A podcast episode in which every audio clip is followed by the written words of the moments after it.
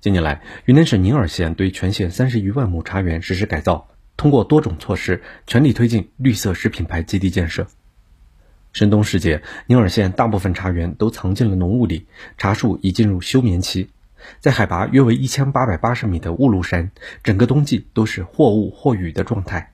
为保证来年春茶的产量和品质，茶农正在对茶树根部的土壤进行深翻，以便施肥后茶树能更好的吸收养分。茶农介绍，这片上千亩的茶园曾是传统的密集式茶地，前些年由于管理粗放，产量偏低，产值不高。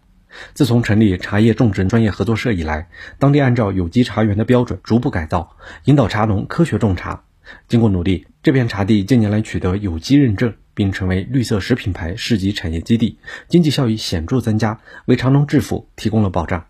云南省宁洱县副县长张杰，持续的加强绿色。有机茶园的建设，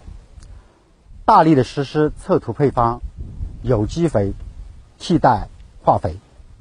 推广生物多样性复合茶园绿色防控，推进有机茶园和有机产品的认证，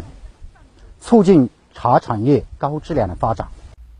据了解，宁洱县共有茶园三十三万亩。近年来，该县通过让符合条件的茶园逐步向有机茶园转换，已建成有机茶园四万多亩，力争到“十四五”亩达十万亩以上。